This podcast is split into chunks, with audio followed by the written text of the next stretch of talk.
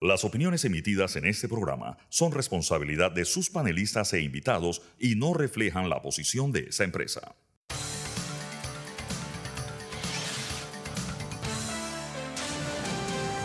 Mesa de Periodistas.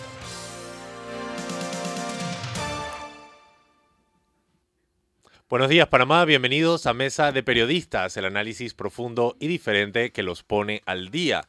Les habla Alfonso Grimaldo de Nueva Nación. Hoy empezando la semana lunes 29 de enero de 2024. Es la quinta semana del año, semana de la Candelaria, inicio de febrero y sobre todo inicio del periodo de campaña política. Así que esta es la semana que el asunto se empieza a calentar. Hoy en el programa estos serán los temas que estaremos comentando. Primero estaremos hablando un poco sobre el cierre de la feria de la Asociación Panameña de Corredores y Promotores de Bienes Raíces y también los distintos, las distintas situaciones que están ocurriendo dentro del sector inmobiliario en Panamá. También estaremos hablando un poco sobre la insistencia que tienen algunos diputados, en particular aquellos vinculados con Benicio Robinson del Partido Revolucionario Democrático, para la creación, de hecho, de nuevos distritos y corregimientos en Bocas del Toro, que a la vez traerían presión sobre el presupuesto general del Estado y en lo que hace noticias estaremos hablando sobre distintas cosas que han dado de qué hablar durante el fin de semana, en particular el sensible fallecimiento de uno de los jugadores más legendarios del fútbol panameño.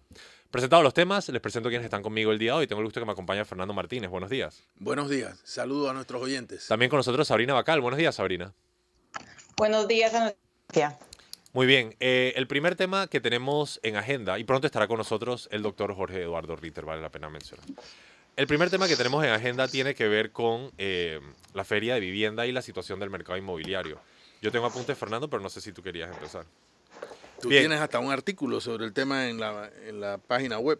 Correcto. El día de ayer salió publicado un artículo eh, de mi pluma sobre eh, esta feria comercial que se dio en el Centro de Convenciones de Panamá eh, voy a tener mucho cuidado de que esto no sea ni siquiera una promoción del tema de la Asociación Panameña de Corredores, sencillamente una descripción eh, de reportería de lo que ocurrió.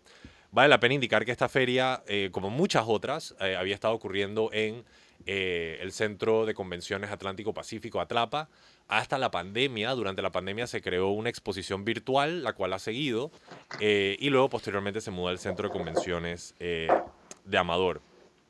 Algunos detalles eh, generales para empezar. El sector de la construcción representa alrededor entre el 15 y el 20% de la economía nacional, o sea, es uno de los pesos pesados de la economía nacional y evidentemente el producto de la construcción termina en la venta cuando se le vende al usuario final. También vale la pena indicar que el sector inmobiliario corresponde al 10% de la productividad económica del país, la compraventa de bienes inmuebles, residencias, propiedades comerciales, etc.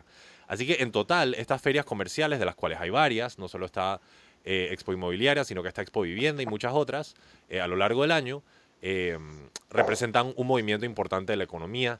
Este en particular se destaca porque se esperan movimientos comerciales por encima de los 100 millones de dólares. O sea, sencillamente por el criterio de relevancia, vale la pena comentar sobre ella. es cierto que se ha estado dando muchas construcciones alrededor del área metropolitana en Panamá, pero también vale la pena destacar, según informes del Contralor, los desarrollos inmobiliarios que se han estado dando en Colón, Arraiján, David y La Chorrera. Y vale la pena decir que anualmente los panameños invierten en construcciones, adiciones y reparaciones inmobiliarias alrededor de mil millones de dólares. En el 2022 fue 800 millones, pero la expectativa es que subió de cara al año pasado. Hablemos un poco sobre eh, eh, lo que sucedió durante la feria a mí lo que me interesaba, más que ir a la feria de Acovir, era entender cómo estaba el mercado inmobiliario. Cuánto cuesta una casa, cuánto cuesta una letra. Eso es lo que yo quería captar. Así que básicamente lo que hice fue que fui stand por stand, aunque no lo crean, y agarré todos los papelitos y hablé con todas las personas y me tomó varias horas. Y luego hice una tabla, hice todos mis cómputos y mis cálculos. Y no solo saqué un poco de los precios promedios para comentárselos a ustedes hoy, sino que incluso en el tabulario, conjunto a todo el equipo de Nueva Nación, desarrollamos una fórmula sencilla con la que usted puede calcular la letra probable de la casa que va a pagar sabiendo el precio. Se lo comento un poquito más tarde. Para que tengan una idea, ahorita mismo las propiedades que se están vendiendo en Panamá, al menos de la muestra de Acovir, van desde los 40 metros cuadrados hasta por encima de los 450 metros cuadrados. Uno puede conseguir una casa de alrededor de 40 mil dólares en Pacora, por ejemplo, en Panamá Este, pero también incluso en la ciudad se están vendiendo propiedades por 700 mil dólares, en este caso particular en Bellavista. Así que de verdad es un rango bien amplio en el mercado inmobiliario panameño y eh, incluso se ha hablado de que existe una burbuja inmobiliaria sobre la cual les daré un poquito más de detalles eh, adelante. En Arraiján, el precio del metro cuadrado promedio supera los 800 dólares, para que lo tomen en consideración. En La Chorrera es un poco más bajo, está en 700 dólares y en Pacora está en 550 dólares. Debo decir que hay un enorme empuje para que la gente se empiece a mover hacia Pacora y hacia Panamá Este, porque es un área sin mucho desarrollo, no tiene el problema de los puentes, que todavía no se ha resuelto con la construcción de un nuevo puente o el metro que cruza hacia el oeste, y eh, literalmente fueron varias decenas de proyectos que se están dando allá. El precio más caro que encontré fue en San Francisco a 2.800 dólares el metro cuadrado. Eso es absolutamente ridículo, diría yo, impresionante, dirían otros. En Costa del Este está un poco más barato, está a 2.000 dólares. Pero recordemos que todo esto siempre está respondiendo a muchos elementos. Por ejemplo, la locación. Una propiedad de 100 metros cuadrados en Arraiján puede estar costando 90 mil dólares, mientras que una propiedad de exactamente el mismo tamaño en Costa del Este va a terminar en 230 mil dólares. Usualmente las propiedades no se ofertan en función al precio, también me di cuenta, sino que aquí lo que te dicen las inmobiliarias es la letra que vas a pagar, la letra quincenal, para que sepas inmediatamente cuál va a ser la deducción de tu salario. Una de las letras más caras nuevamente en San Francisco 1.200 dólares, mientras que una casa en Pacora la letra puede estar en 120 dólares mensuales, ojo, no quincenales, en Mañanitas 230 dólares mensuales, en Arraiján 330 y en La Chorrera 280. Ojo que estas cotizaciones varían dependiendo del ingreso familiar, el historial crediticio, el abono inicial, la tasa de interés establecida, la cantidad de años de la hipoteca y si la propiedad se compra durante la fase de construcción, llamado preventa, o si se completa o después de completado el proyecto. ¿Cómo oscilan las letras? Si la propiedad está costando entre 40 mil dólares, que es por ejemplo una casa de primer eh, uso en Pacora o en Panamá Oeste, eh, a 60 mil dólares, probablemente la letra mensual va a estar alrededor de los 150. Eso es 75 dólares quincenal. De 60 mil a 80 mil, ya la letra sube a 250, propiedades de 80 mil a 100 mil, 350. Todas las propiedades de 100 mil para arriba usualmente van a tener una letra mensual por encima de los 400 dólares. Lo que hicimos en el tabulario, que es la base de datos de Nueva Nación, es que agarramos toda esta data y la computamos. Intentamos calcular cuál es el factor multiplicador al precio de la vivienda para obtener la letra estimada o proyectada, para hacer un cálculo rápido.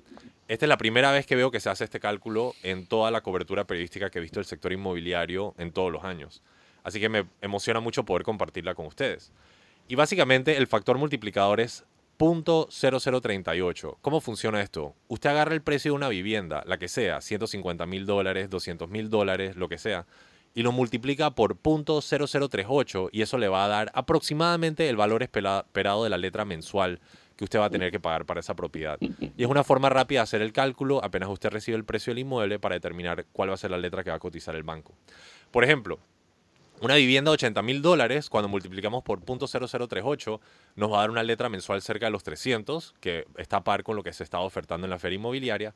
Y una vivienda de 115 mil dólares, multiplicamos por .0038, va a dar una letra alrededor de 430 dólares, que fue también eh, bastante en relación a lo que se vio en la feria. Así que esta es una fórmula bastante sencilla con la que usted puede rápidamente calcular cuál va a ser la letra. Unos últimos puntos antes de cerrar. Primero que todo... Es que estoy abogado en datos. Pero es que bueno, y el sector inmobiliario se está moviendo bastante, o sea, la gente está buscando casa, eso sin duda Poeta, las cifras para que hablen hay que torturarlas. Bueno, o sea, mira, te estoy dando rangos, te estoy dando formas fáciles de, calcular. Mario Velázquez. Dos últimas cosas que quiero mencionar. Uno, hay dos elementos que inciden en el precio de la vivienda, el interés preferencial y el bono del Ministerio de Vivienda y Ordenamiento Territorial para propiedades cercanas a los 40 mil dólares, que reduce 10 mil dólares del costo de la vivienda. Esta es una reducción del principal, no del interés. Pero también para mí es importante hablar sobre un estudio que fue publicado por Maribel Wang de la Universidad de Panamá. Eh, y básicamente lo que ella indica a través de sus estudios es que el mercado inmobiliario panameño está sujeto a una fuerte burbuja inmobiliaria. Y según la economista Maribel Wang, los precios de los bienes inmuebles en Panamá estarían sobrevalorados por casi 40%.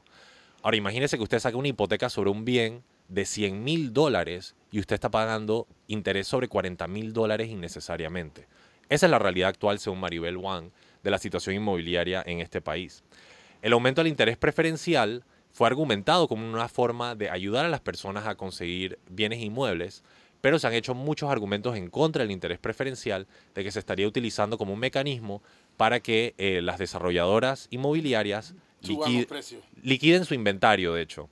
Y en parte se argumentó que la razón por la cual el interés preferencial se subió a 180 mil es porque las inmobiliarias tenían alrededor de 3 mil viviendas que no habían podido vender desde el 2019 y necesitaban del interés preferencial. Yo soy partidario del mercado abierto inmobiliario, que significa que no se debería dar el interés preferencial. Si las inmobiliarias no consiguen compradores, deberían reducir el precio. Nadie las mandó a hacer la inversión. Eso fue un riesgo que ellas tomaron y ahora ellas deberían enfrentar el precio de su riesgo, reducir los precios y venderle más barato a la población. Pero aquí el Estado panameño le estaría dando una asistencia a las promotoras para que puedan mantener sus libros, no tengas que bajar sus precios. Evidentemente tampoco paga el comprador directo del bien inmueble, pero quien termina pagando es la clase media contribuyente que está financiando estos subsidios bastante fuertes. Ahorita mismo eh, conceptualicé este concepto de las cuatro Cs, que son algunas de las cosas que más presionan a los panameños. Casas, carros, colegios y comida. Y el precio de esas cuatro Cs se encuentra en franco aumento en estos momentos. Valdría la pena eh, explorar opciones para poder reducir el precio de las viviendas. La siguiente feria inmobiliaria será Expo Vivienda, que ocurre en abril. Podría hablar de esto un montón, pero Fernando, dale, tortura las cifras si quieres. No, no, eh, no sé. Bueno, vamos con Sabrina. Eh, Sabri- ah, dale, por favor. No, Fernando sí va a hablar. No sé. Sabrina, no tengo problema con que hables tú. Ah, espérate, me permito presentar al doctor Jorge Eduardo Ritter. Buenos días, doctor Ritter. Hola, buenos días. Sabrina, no sé si deseas hablar del sector inmobiliario, ahora sí, perdón. Realmente creo que tú lo manejas mucho mejor y ha sido muy completa la, la nota que has dado. Mi, mi preocupación siempre, y en este caso en particular, es quién protege al consumidor. O sea, Exacto. cuando alguien tiene, cuando alguien compra una vivienda eh, y resulta que su vivienda no, no, no termina siendo lo que la publicidad en una feria como Expovir descri- describe, eh, no tiene los servicios, eh, no tiene la calidad, ¿a quién acude? No, y no solo eso, sino que estamos viendo estas construcciones que a mí me preocupan porque tienen muy poco. En la pantalla estamos viendo algunas. No quiero referirme a ningún lugar en particular, pero son construcciones muy densas, no tienen parques, eh, no tienen sistemas de, recreación o entretenimiento, no tienen áreas comunes, poco verde, y además están sobrevaloradas. Entonces los panameños están pagando 40% más por propiedades que no necesariamente inciden eh, en su bienestar. Ahora sí quieres mencionar algo, Fernando. Eh, sí, pero no, no, no nos respondas. ¿Cómo así? Es decir, eh, ya Sabrina dijo una opinión que yo comparto. Eh, no hay que responder a cada cosa que decimos, digo yo. Claro, es que A ver. acabo de escribir esta nota larguísima. ¿Te imaginas que estoy, mi cerebro está lleno de información inmobiliaria Sí, en este yo momento? te comprendo, o sea, pero nos has intoxicado con tantas datas. Mira, Perdón, perdón. Eh, miren, el problema, un- uno de los problemas centrales es, es la falta de planificación. Aquí tuvimos a, a un demógrafo, lo tuvo Nicanor, tú, tú estabas, ¿no? Sí, Gordón. Él explicaba la forma en que ha estado creciendo. La ciudad estuvo constreñida mientras hubo zona del canal. Entonces nada más podía crecer de cierta forma. Después hubo como una especie de explosión. Pero el Estado no planifica. Al no planificar, entonces no, a veces las promotoras de muy conveniente, de muy conveniente forma se crean la barriada porque después tendrá que venir el Estado y ponerle la energía, después tendrá que ponerles el agua, ponen, o sea, y, y- venden ilusiones, promesas, sueños y después esa misma gente tiene que salir a cerrar la calle. Las inmobiliarias dicen, bueno, el problema es que el, suministro de agua no es responsabilidad nuestra, nuestro problema es hacer y vender casas. Entonces, eh, el papel del Estado es crucial. Eh, eh, pero las, las- las inmobiliarias no deberían hacer lo que hacen. Eh, comenzando por ahí. Segundo, ya tú lo dijiste, pero las cifras no son suficientes. Hay que decir que hay inmobiliarias que juegan a la especulación inmobiliaria. Y el, el- parece que el trabajo de Maribel Juan, eh, que dice que hay un 40% sobre, sobrevaloración, es un tema sobre el cual por cierto, ahora en tiempos de elecciones los políticos deberían poner atención. Sí. O sea, ¿con qué derecho el mercado inmobiliario se, eh, se la juega poniendo una sobrevaloración que al final eh, es un reparto de truanes. Porque a quién, porque el que termina pagando somos los que, la gente que necesita una vivienda. Eh, aquí ya hubo, perdón, en el mundo ya hubo una crisis, la de los subprime en el año 2008, producto del tema de la especulación y la vivienda. Eh, eh, Sabrina dijo, esto es importantísimo, estas empresas que construyen un edificio y después cambian de nombre, y después el edificio tiene rajadura, después resulta que la tubería no era la que era porque estaba dentro de la pared o dentro del piso, y entonces es el otro papel del Estado. El Estado no protege a los usuarios de este tipo de, eh, de irresponsabilidades, por decirlo menos, que cometen algunos, no diré que todos, eh, constructores en este país, que venden eh, y después no hay forma de reclamar, porque cambian de nombre, desaparecen, etc. Si abrimos los micrófonos van a aparecer cientos, para no decir que miles de, temas de reclamos que, que, no terminan, porque estas empresas además cuando no desaparecen tienen abogados poderosos que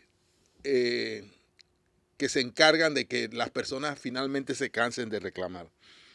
Luego está el tema de que al no haber una planificación, todo aquel que está fuera del mercado, un mercado sobrevalorado, por cierto, entonces, bueno, no todos, pero una buena cantidad, entonces recurre a las invasiones.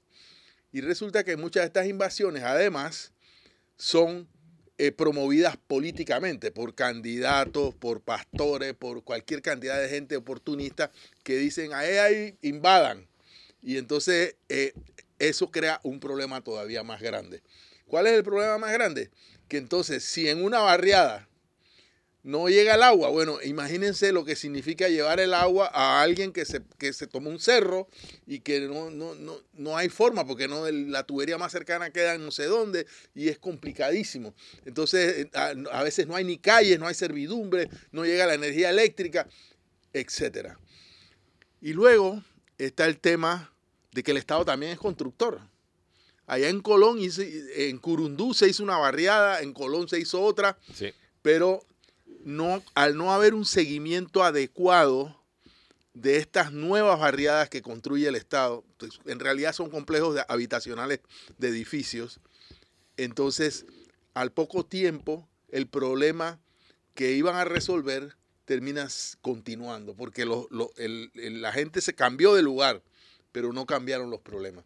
Entonces sí es un problema muy complejo que yo creo que hay que mirar a, con, a mayor complejidad y no solamente mirar las cifras eh, que generosamente nos has dado. Ahora te respondo sobre eso. Doctor Ritter, por favor, sus comentarios, si tiene. No, no, ninguno, ninguno. Alfonso, yo creo que ustedes han manejado ese tema con bastante, con bastante profundidad, de manera que lo que vayas a responder a, a Fernando Solo diré para cerrar que... Ah, claro. Solo diré para cerrar y pasar al siguiente tema que eh, los invito a que vayan a leer, la nota publicada de mi autoría eh, el día de ayer. Se llama Ir a Covir, cifras de la oferta inmobiliaria en Panamá. Y lo único que quería responderle a Fernando es que eh, precisamente una de las grandes debilidades que tienen los panameños, y esto ha sido medido no solo en PISA, sino en otros lugares, es el tema del manejo numérico. Aquí le dan a un panameño tres, cuatro cifras y ya su mente se chispotea. Y eso no puede ser porque la fiscalización del Estado es numérica. Al final la plata es un número. Entonces tenemos que aprender a manejar cifras, sentirnos cómodas con ellas eh, y poder conversarlas. Y por más que sean 10, 20 cifras, hay que tener esa capacidad porque si no, no vamos a poder ejercer una supervisión ciudadana sobre el Estado. Eh, que finalmente resulta ser control numérico. Voy a pedir el primer cambio. Cuando regresamos vamos a hablar sobre más números, la creación de nuevos distritos y corregimientos en Bocas del Toro y posterior a eso una nota luctuosa muy importante que tenemos que compartir con ustedes. Manténganse en sintonía, están escuchando Mesa Periodistas, el análisis profundo y diferente que los pone al día. Ya regresamos. Y estamos de regreso en Mesa de Periodistas, el análisis profundo y diferente que los pone el día. Les recuerdo, les Alfonso Grimaldo, me acompañan Fernando Martínez, Sabrina Bacal y el doctor Jorge Eduardo Ritter. Importante en la agenda el fallecimiento de uno de los jugadores más legendarios del fútbol panameño, Luis Tejada. Para más, le paso la palabra a Fernando. A ver, eh, hay personas que eh, ocupan lugares importantes en el imaginario colectivo. Eh, son literalmente héroes populares. Esta mañana yo escuchaba a sus compañeros disputarse eh, el origen humilde y el origen eh, barrial, ese sentido de importantísimo que a veces se pierde en nuestra sociedad de que el barrio es la cancha, de que el barrio es el equipo, es, es Amador, es, decir, eh, son los lugares en los que se juega o los que uno representa. Eh, quizás nosotros no tengamos suficiente, como sociedad, suficiente valoración de qué tan importantes son estos referentes en, la identidad y en la cohesión eh, que requiere toda sociedad, porque sin estos referentes, la sociedad, quién sabe qué, nuestras sociedades, quién sabe qué serían. Es, de esa forma que yo ubico a un personaje. Yo personalmente sé demasiado poco sobre el fútbol, pero lo que sí sé, porque eh, no, ni siquiera se requiere saber de fútbol para saber la importancia que estos héroes populares tienen en el imaginario colectivo. en el caso de Tejada, es una persona de apenas 41 años, eh, una persona que eh, todavía tenía mucho y estaba, además, no, no, es una persona que dejó el fútbol eh, profesional y se fue para su casa o se fue, no, estaba activo y era un elemento digamos, reproductor de esa fiebre que de un tiempo a esta parte contagia al país y que es un referente y una, una, fortaleza de nuestra identidad nacional. De manera que yo creo que hacemos bien en honrarlo y hacemos bien en conservarlo en la memoria, cosa en la que en nuestro país somos tremendamente ingratos. Yo me sorprendo de saber que Rommel Fernández tiene, que es otra gran figura estelar del fútbol panameño, eh, más tributos y más seguimiento en España que en Panamá, que en, su club que, aquí. Y, a pesar de que a nivel popular eh, tiene un valor enorme, pero no tenemos una institucionalidad deportiva que aproveche eh, el valor de estos referentes como una herramienta, por ejemplo, para fortalecer a los jóvenes, para luchar contra las drogas, las pandillas, etcétera, cosa en la cual pues nosotros estamos muy pero muy necesitados. De manera que me parece que eh, la pérdida de, del matador Tejada es una pérdida importante para la nación panameña. Doctor Ritter, sus apreciaciones. Mira, hay figuras eh, icónicas en el deporte y que de alguna manera capturan la atención y la simpatía de las no, de la, de la población, de la gente, de, los aficionados. Y en el caso de, Tejada, por el momento del fútbol panameño en el que él sobresalió, se convierte en efecto en esa figura eh, icónica. Eh, hoy, yo creo, y esto nada más es una opinión al margen, que el fútbol de Panamá es mucho más eh, elaborado, es mucho, mucho mejor desde el punto de vista deportivo que el que teníamos hace 15 años o el que teníamos hace 10. Eh, el, pero él perteneció a una de esa generación que realmente fue la chispa que disparó la verdadera afición del panameño por el fútbol. Es la antes aquí en, Panamá nuestros deportes eran el boxeo, era el béisbol, e incluso un tiempo fue el básquetbol, pero el, el, fútbol, a pesar de ser el deporte universal, había dejado, había quedado de lado o marginado al lado de estas figuras del deporte. De hecho, incluso las grandes figuras del deporte panameño era, habían sido boxeadores. El caso de Panamá Brown el primero y luego, luego la playa de, campeones, comenzando por, por, por Durán, Manuel Piedra Durán. Tuvimos figuras icónicas en el básquetbol. Y en el, en el fútbol habíamos tenido una que, pero que no tuvo en Panamá la relevancia que tuvo en otras partes, que es el caso de Román Fernández, un gran jugador, pero que se destacó fuera y no perteneció a esa, a esa generación de futbolistas panameños que los llevaron al primer mundial, al único mundial al que Panamá ha, ido. Y eso es lo que lo ha hecho a él especial. Y además de eso, incluso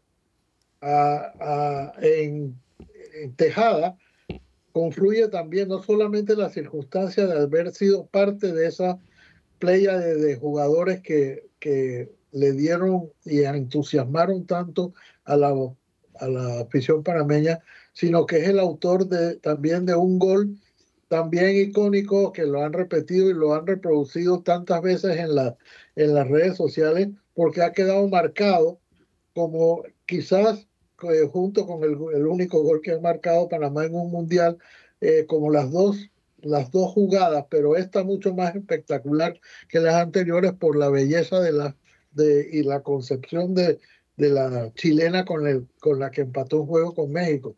De manera que estamos realmente ante una figura que de esa generación, quizás algunos pensarán en, en Blas Pérez o pensarán en Jaime Penedo, pero, pero sin duda eh, el, que, el, que se, el que los panameños tienen en la memoria, quizás por ese gol, quizás por la simpatía personal que él mismo eh, irradiaba, eh, esa es la, la figura de, de, Tejada y por lo tanto es explicable la reacción que ha tenido de no solamente en el mundo deportivo, en el mundo político, en el mundo en general, los panameños han sentido como que alguien muy especial se ha, muerto y ha muerto de manera eh, prematura, pero eh, ha quedado y quedarán para siempre las imágenes de su fútbol. Sabrina, por favor.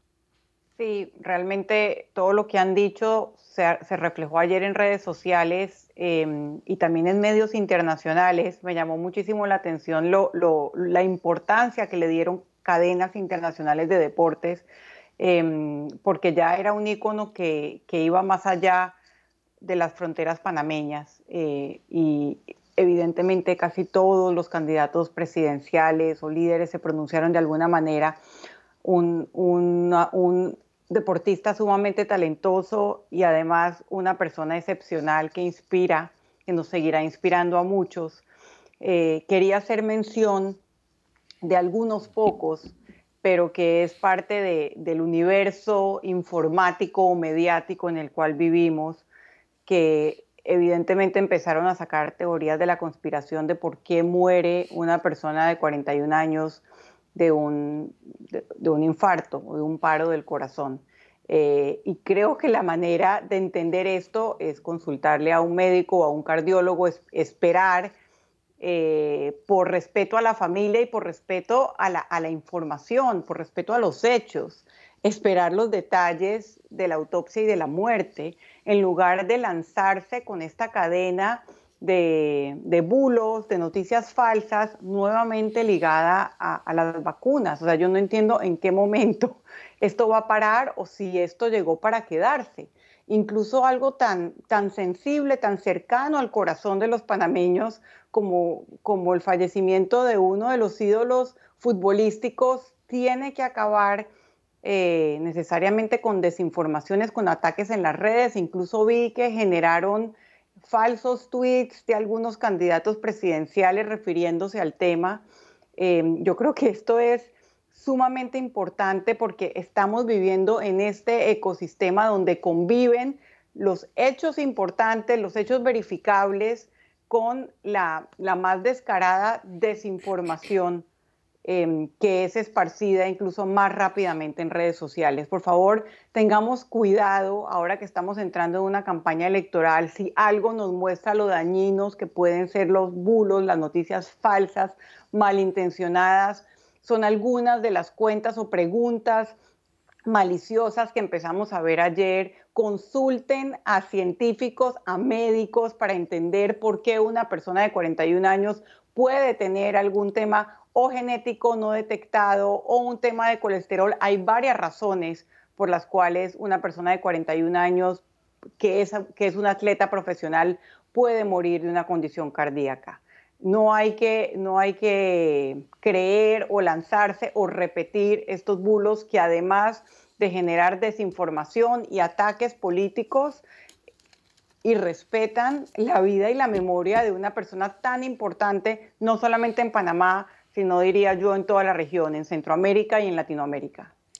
Bueno, definitivamente el país lamenta eh, el fallecimiento de Luis Matador Tejada, quien jugó en más de un centenar de juegos, más de 43 goles, eh, uno de los históricos goleadores de este país, legendario jugador de fútbol y desde Mese Periodistas, eh, nuestras más sinceras condolencias eh, a la familia Tejada. Sencillamente por respeto al tema voy a segregarlo del resto de las noticias más mundanas con un cambio. Cuando regresamos mucho más aquí en Mese Periodistas, el análisis profundo y diferente que los pone al día. Ya regresamos. Y estamos de regreso en Mese Periodistas, el análisis profundo y diferente que los pone al día. Les recuerdo, les habla Alfonso Grimaldo de Nueva Nación. Me acompañan Fernando Martínez, Sabrina Bacal y el doctor Jorge Eduardo Ritter. El siguiente tema lo tiene Sabrina. Sabrina, por favor.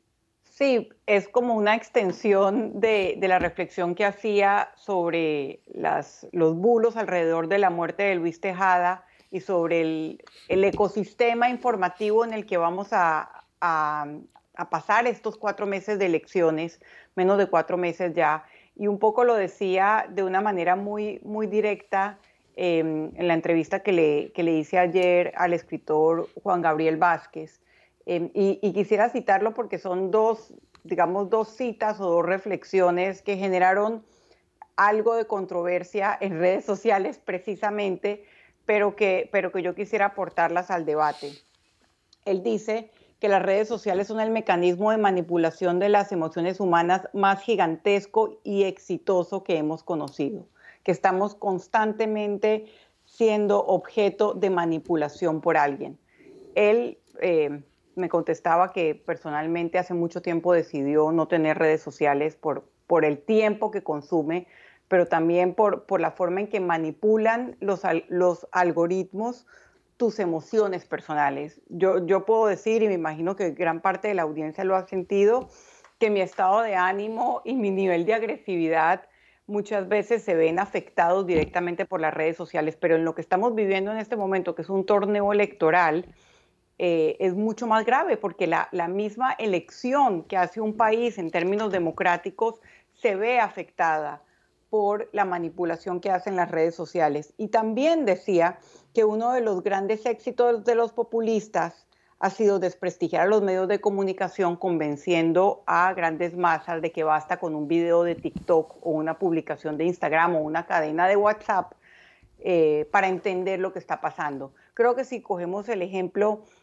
del fallecimiento de Matador Tejada y lo, y lo trasladamos a muchísimas otras cosas, entendemos la importancia que tenemos y obviamente tenemos una responsabilidad grande los medios de comunicación para llenar ese vacío, porque los, medios, aunque no somos perfectos, damos la cara y tenemos un sistema de, verificación, eh, de rigor, de datos, eh, que podemos de alguna manera dar información que sea mucho más, digamos, constante, eh, rigurosa y verificada para que la persona pueda em, emitir lo que se llama un voto informado.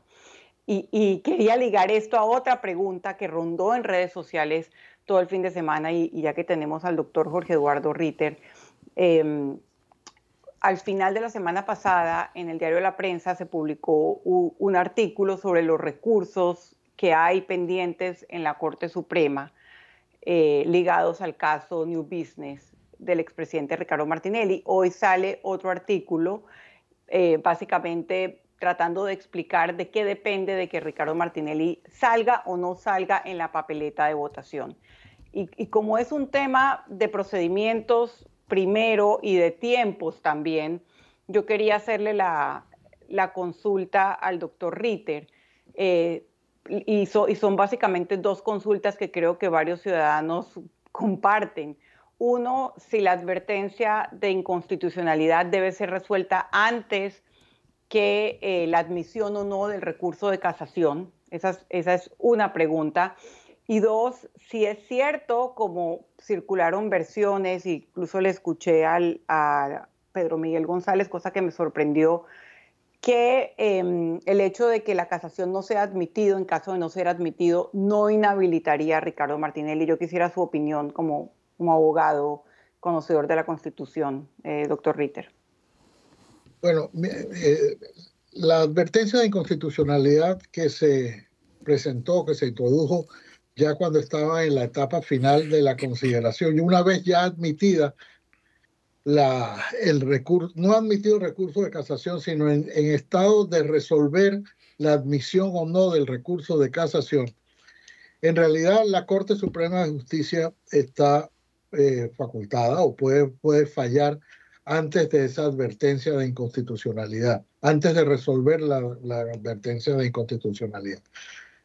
Pero lo que yo entiendo por las informaciones que han salido en los medios es que en realidad la advertencia de inconstitucionalidad ya fue resuelta, ya fue decidida por la Corte Suprema de Justicia y estaban en la etapa nada más de recoger las firmas para resolver, para, para, para terminar o para hacer pública la, la decisión. Hay un acuerdo de la Corte Suprema de Justicia que permite incluso que no que la firma, la demora en una firma de un magistrado no sea impedimento para que eso sea eh, de hecho eh, publicado, porque si dependiera de, la, de, la, de las nueve firmas, en realidad un magistrado podría, contra la voluntad de los otros ocho, no firmar y eso paralizarían un proceso de manera indefinida. Eso ya no es así. La, Corte Suprema de Justicia puede proceder y aunque el evento de que no pudiera, de que todavía no estuviera resuelto, que repito, lo está, porque lo que hace falta es la firma del magistrado Sedalice, y eso se presentó, según información que leí esta mañana en los medios, fue del 25, de manera que tiene un día de estar en, su despacho. Eh, vamos a ver si ya para hoy se firma y si no lo firmara, de todas maneras se puede hacer público porque ya los magistrados decidieron que no es inconstitucional el artículo del Código Procesal que el, que el presidente el expresidente Ricardo Martinelli había invocado en su advertencia. Eso, eso ya está resuelto. Ya, eh, ya está no, no se ha hecho público porque falta la firma de Sedalice. Y eso abriría el tema de la casación. Eso abriría el tema de la casación, que repito, no es indispensable, pero creo que la Corte, por un problema más bien de imagen, de decir, mira, vamos a, a liquidar todo, pero si eso fuera así, eh, podrían entonces presentarse mañana otra advertencia de inconstitucionalidad sobre otro artículo y sobre otro artículo y así nos podríamos ir indefinidamente. Eso ya, normalmente la Corte rechaza cuando ya están en, este, en esta etapa de los procesos, rechazan las advertencias de inconstitucionalidad porque los interpreta como un instrumento dilatorio para culminar el proceso. Lo otro que aquí sí creo que el, Pedro Miguel González cometió un error lamentable al decir que no importa que la Corte falle la no admisión, o sea, que quede en firme la condena de Ricardo Martinelli y que con eso, como ya se publicó el boletín en el boletín electoral, la lista de los candidatos, ya puede correr. Eso es una interpretación lamentable. Y digo lamentable porque no es ni siquiera equivocada, es lamentable que se hubiera expresado de esa manera porque no guarda ninguna, ninguna relación con el, con el derecho ni con la interpretación de la Constitución. La Constitución prohíbe que una persona condenada para más de cinco años por delito doloso pueda ser elegido presidente de la República. Dicen, no podrá ser elegido presidente de la República. Y, lo dice específicamente. Y comparar ese con los casos, con el caso de Ana Matilde Gómez, es un verdadero exabrupto y que pareciera destinado, yo no sé si a confundir, yo no sé si a defender a Ricardo Martinelli o a confundir a la población o las dos cosas, que eso, puede, eso puede ocurrir. Pero ni los más fervientes defensores, incluidos sus abogados, ¿ah? de Ricardo Martinelli, se han atrevido a sugerir semejante hipótesis de que aún en el evento de que eso fuera así, podrían entonces, ya él puede ser eh, candidato y elegido presidente. Si eso fuera así, los abogados de Ricardo Martinelli eh, podrían estar ya de vacaciones y no interponiendo recursos todos los días, los nueve amparos más, el, más la advertencia de inconstitucionalidad, porque como ya apareció en el boletín electoral, ya entonces, pues, ya entonces puede ser candidato por encima de la norma eh, constitucional. Es de verdad, yo no puedo eh, entender las razones por las cuales un político tan avesado como lo es Pedro Miguel González haya, ah, haya producido una opinión de esa naturaleza. Cuando yo la vi, Sabrina, me pareció más bien que era lo que estabas hablando y que habló ayer Juan Gabriel Vázquez, que es de los, de los, de los bulos, que alguien le había inventado a Pedro Miguel que él había dicho semejante. Sí, llamó mucho la atención, llamó mucho la atención. Gracias, doctor.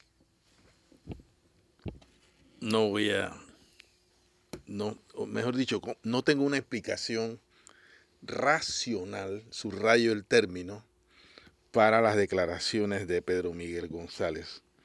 Así que, de, de verdad, no me alcanza la razón para entender su defensa. Yo sí voy a decirlo de una forma clara y taxativa de Ricardo Martinelli debe ser, no sé, eh, eh, no sé, prefiero no. Eh, debo decir que mientras esto pasa, el diputado Benicio Robinson y otros más están proponiendo crear en Panamá, Boca del Toro y Darién tres nuevos distritos y 16 corregimientos. O sea, esto eh, de verdad es impresionante. Pero ojo, la defensa de ellos es que, bueno, esos nuevos corregimientos y nuevos distritos tendrán que esperar no sé cuánto tiempo a que sean una realidad porque estamos en un proceso electoral, etcétera, etcétera. O sea que no, no serían de ejecución inmediata. El problema es que la creación de nuevos corregimientos es el jamón que estos políticos dan a determinados caciques, seguramente en, estos, en estas 16 localidades, para que se conviertan en reclutadores de votos en este torneo electoral. Es decir, es una, es una forma de ganar adeptos en la coyuntura electoral. Eh, me parece que alguien debería decirle a, bueno, nadie puede, me parece, decirle a los diputados que un tema como este, ya al final de la legislatura y del periodo de gobierno, no hace ningún sentido o no tiene ninguna otra explicación que no sea utilizar esta creación de corregimientos eh, como un mecanismo para ganar votos. Y ni siquiera se ha levantado la veda electoral para que digamos, bueno, ya lo pueden hacer porque ya no hay veda electoral y pueden hacer todas las promesas que le da la gana. Desde luego, estos caciques territoriales lo que hacen es que van a las comunidades y le dicen, hey, vamos a, ahora vamos a hacer corregimiento, ahora vamos a tener junta comunal, ahora vamos a tener eh, los dineros de la descentralización y va a llover el maná del cielo y va, todo el mundo va a salir de la situación en la que se encuentra. Y como estamos hablando de gente que se encuentra en mala situación, también debería mencionar que el señor Eugenio Geñito Delgado, eh, ha recibido, creo que, creo que está entre los que más, 6 millones de la descentralización paralela como eh, representante del corregimiento salud del distrito de Chagres entre el año 2021 y el 2023. El señor Eugenio Geñito Delgado eh, es amigo y vecino del el presidente Nito Cortizo. Eh, por suerte creo, según análisis publicado hoy en el diario La Prensa, estos 6 millones no han sido ejecutados en su totalidad, pero lo que ha sido ejecutado ha sido ejecutado fundamentalmente en planillas. Y yo solamente uso esto como un ejemplo de cómo la política se usa con desventaja de los, de, los demás, porque esto, esto, esta es gente que está esperando la reelección. Y en el caso de Delgado, aspira, es candidato a representante del corregimiento de salud, aspira a ser alcalde del distrito de Chagre en esta nueva moda de tener hasta tres candidaturas y aspira a ser diputado suplente de Nelson Jackson. Y está postulado para estos tres cargos el vecino por tres partidos. Fíjense ustedes que el viernes hablábamos del tema del lugar de nivel Ábrego, que está candidatizado por Realizando Meta y candidatizado por el PRD. Bueno, el señor Delgado está postulado por tres partidos, el PRD, el Molirena y Realizando Metas. O sea, aquí e, es un modelo, es un patrón que se replica. Realizando Metas y el PRD tienen una alianza electoral. Sabrina, no sé si a comentar. Sí, no, les recomiendo leer el, artículo de Sol Lauria en la prensa. Eh, realmente indignante ver cómo se malgastan los, los fondos públicos, en este caso con el vecino del, presidente. Eh, incluso hay detalles de la fiesta que hace y la fiesta que hace fue tan exitosa que hizo otra fiesta para celebrar el éxito de la fiesta y uno puede, no, realmente, realmente eh, indignante. Uno puede, no tengo pruebas, pero tampoco dudas, como dicen por ahí, uno puede pensar de dónde sale toda esa plata para tantas fiestas y cuando ve los montos que ha recibido de la, de la bien llamada descentralización paralela, porque por ahí el, candidato oficialista y el vicepresidente José Gabriel Carrizo dice que eso ha sido una invención, em, uno puede eh, pensar o suponer que nosotros todos estamos pagando esas fiestas eh, de una persona que ya eh, está aspirando, como, como lo, lo decía Fernando, a varios cargos y tenemos otros diputados eh, poderosos como Benicio Robinson, tratando todavía de incidir en las reglas del juego para conservar, cosa que triste y posiblemente harán su poder. Doctor Ritter. Una palabra nada más sobre la creación de corregimientos y de, y de distritos.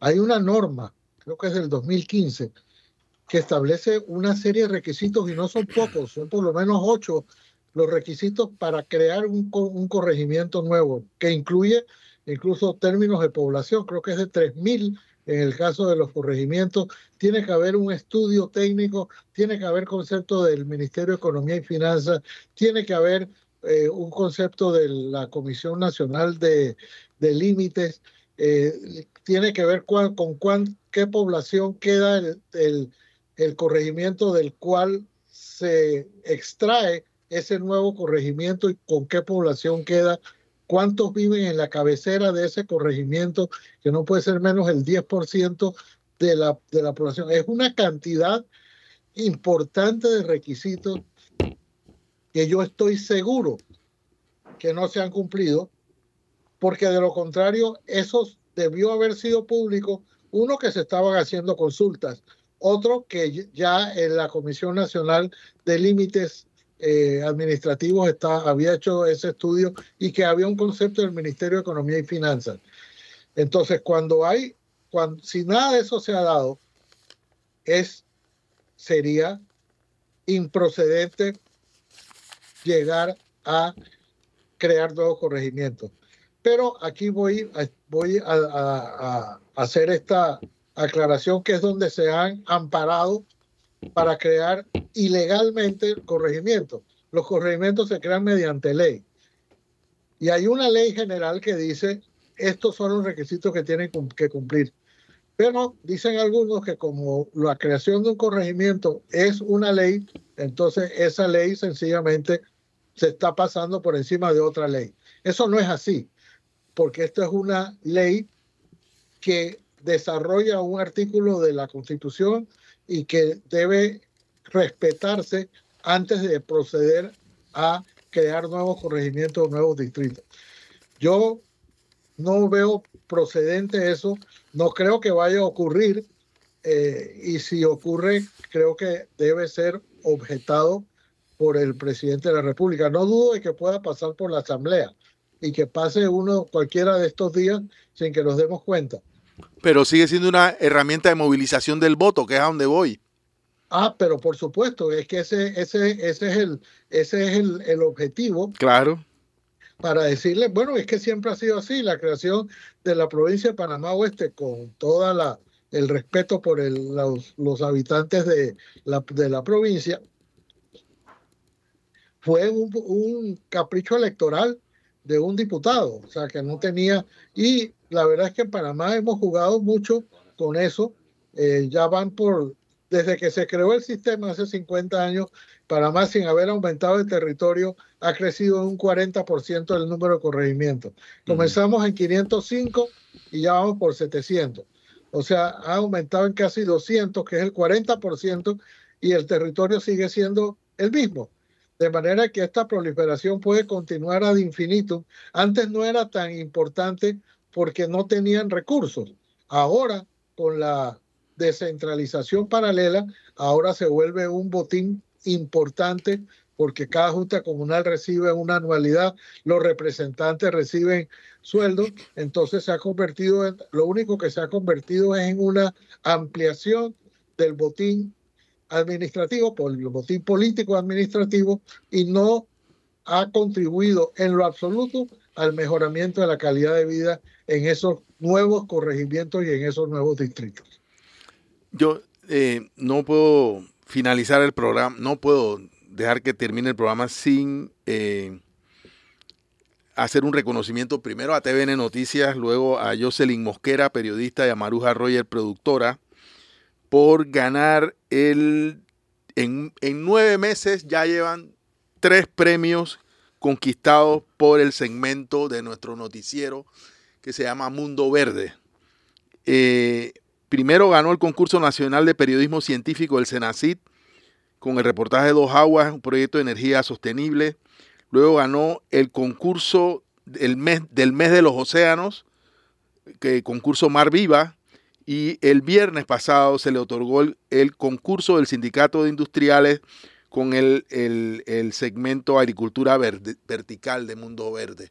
Eh, además, Mundo Verde no solamente es un segmento de noticias, sino que forma parte de eh, la oferta de responsabilidad empresarial de, TVN Media y eh, me siento muy honrado en que hayamos conquistado o estemos conquistando este tipo de premios.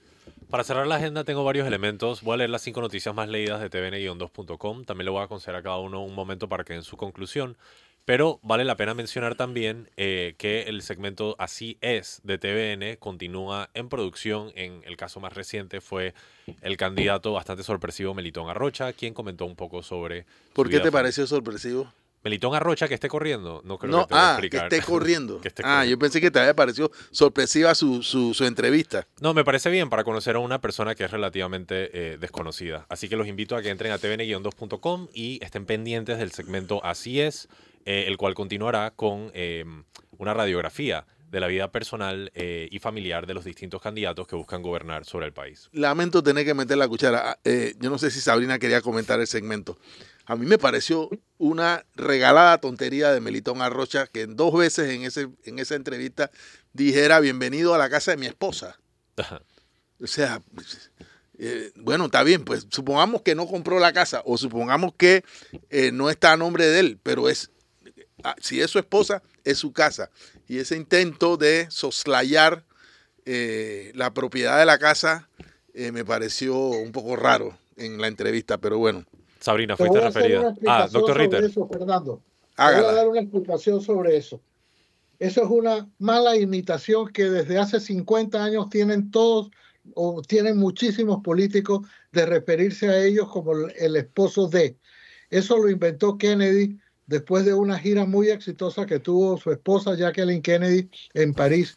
Y él siendo presidente de los Estados Unidos, se presentó ante una audiencia y dice, yo fui la persona que acompañó a Jackie en su gira por París y a todo el mundo le pareció muy gracioso. Y desde hace 50 años los políticos están repitiendo exactamente lo mismo. Yo soy el esposo de... Eh, aquí Pero entonces, ¿por qué la esposa no es candidata a presidente? Yo no entiendo esas cosas.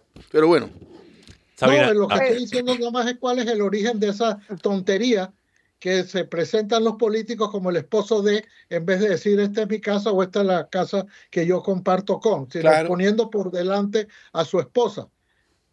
Eh, pero en ese momento histórico, Jacqueline Kennedy era fue la, estrella que había, que había deslumbrado en París, y pero aquí no ha habido esos casos hasta donde yo sé de ninguno, pero les gusta imitar, mal imitado, esa, esa frase de Kennedy.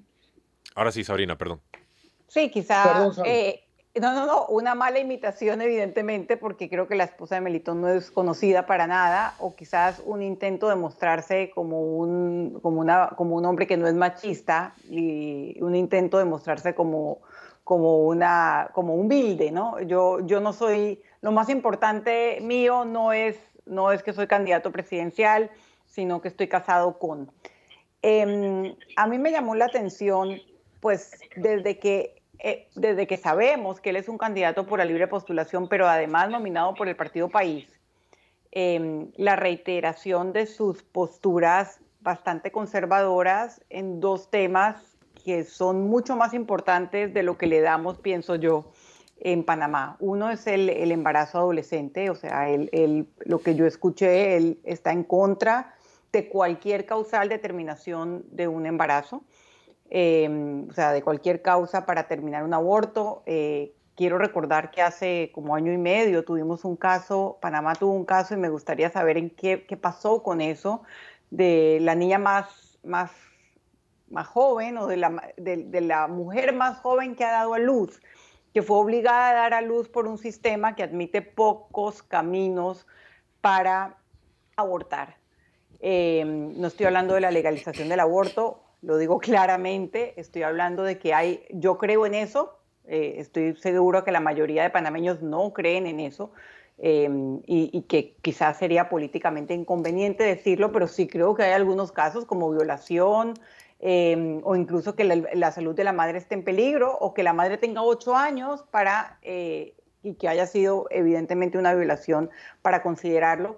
También creo que el tema del, del matrimonio igualitario está siendo mal manejado. Incluso quiero, quiero, quiero hacer un llamado pues, a, nosotros los periodistas. O sea, la Corte ya se pronunció sobre la demanda de, matrimonio igualitario y hay recursos interpuestos ante la Corte, eh, Comisión primero y luego la Corte Interamericana de Derechos Humanos. Creo que la Comisión debe pronunciarse primero. Entonces creo que la pregunta a futuro es qué pasa si hay un pronunciamiento de estas instancias internacionales Em, qué hace esta persona siendo candidato presidencial eh, si hay un pronunciamiento. Creo que esa sería la, pregunta correcta de hacerse en este caso, porque la Corte se pronunció, eh, a mí me pareció un fallo bastante lamentable, me pareció que fue retrógrada, eh, regresivo, que va, va contra incluso la forma en que se sienten las nuevas generaciones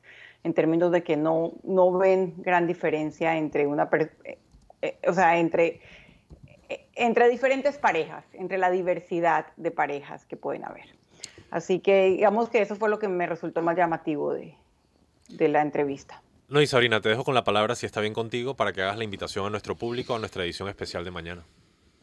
Mañana, en el marco de tu decisión 2024 y, mesa de periodistas siendo parte de la gran cobertura que tiene TVN Noticias. Eh, tendremos un evento eh, con un invitado especial, o sea, tendremos un mesa de periodistas presencial todos, con un invitado muy especial que, que viene de Colombia, ex candidato presidencial, ex ministro, ex rector de la Universidad de los Andes, el doctor Alejandro Gaviria.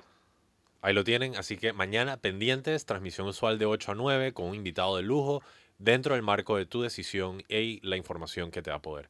Con esto llegamos al cierre. eh, asumo que ya todo el mundo dio su conclusión para Sí. poder cerrar. Así que muchas gracias al doctor Jorge Eduardo Ritter. Feliz fin de semana. Semana- Feliz fin de semana. Se- No, fin no. Feliz comienzo de semana para todos. Y a usted también, doctor Ritter. Sabrina, tus despedidas.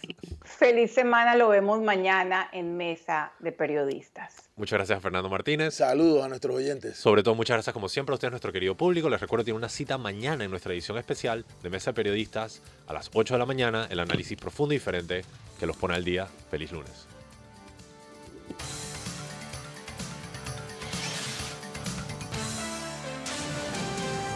Mesa de Periodistas.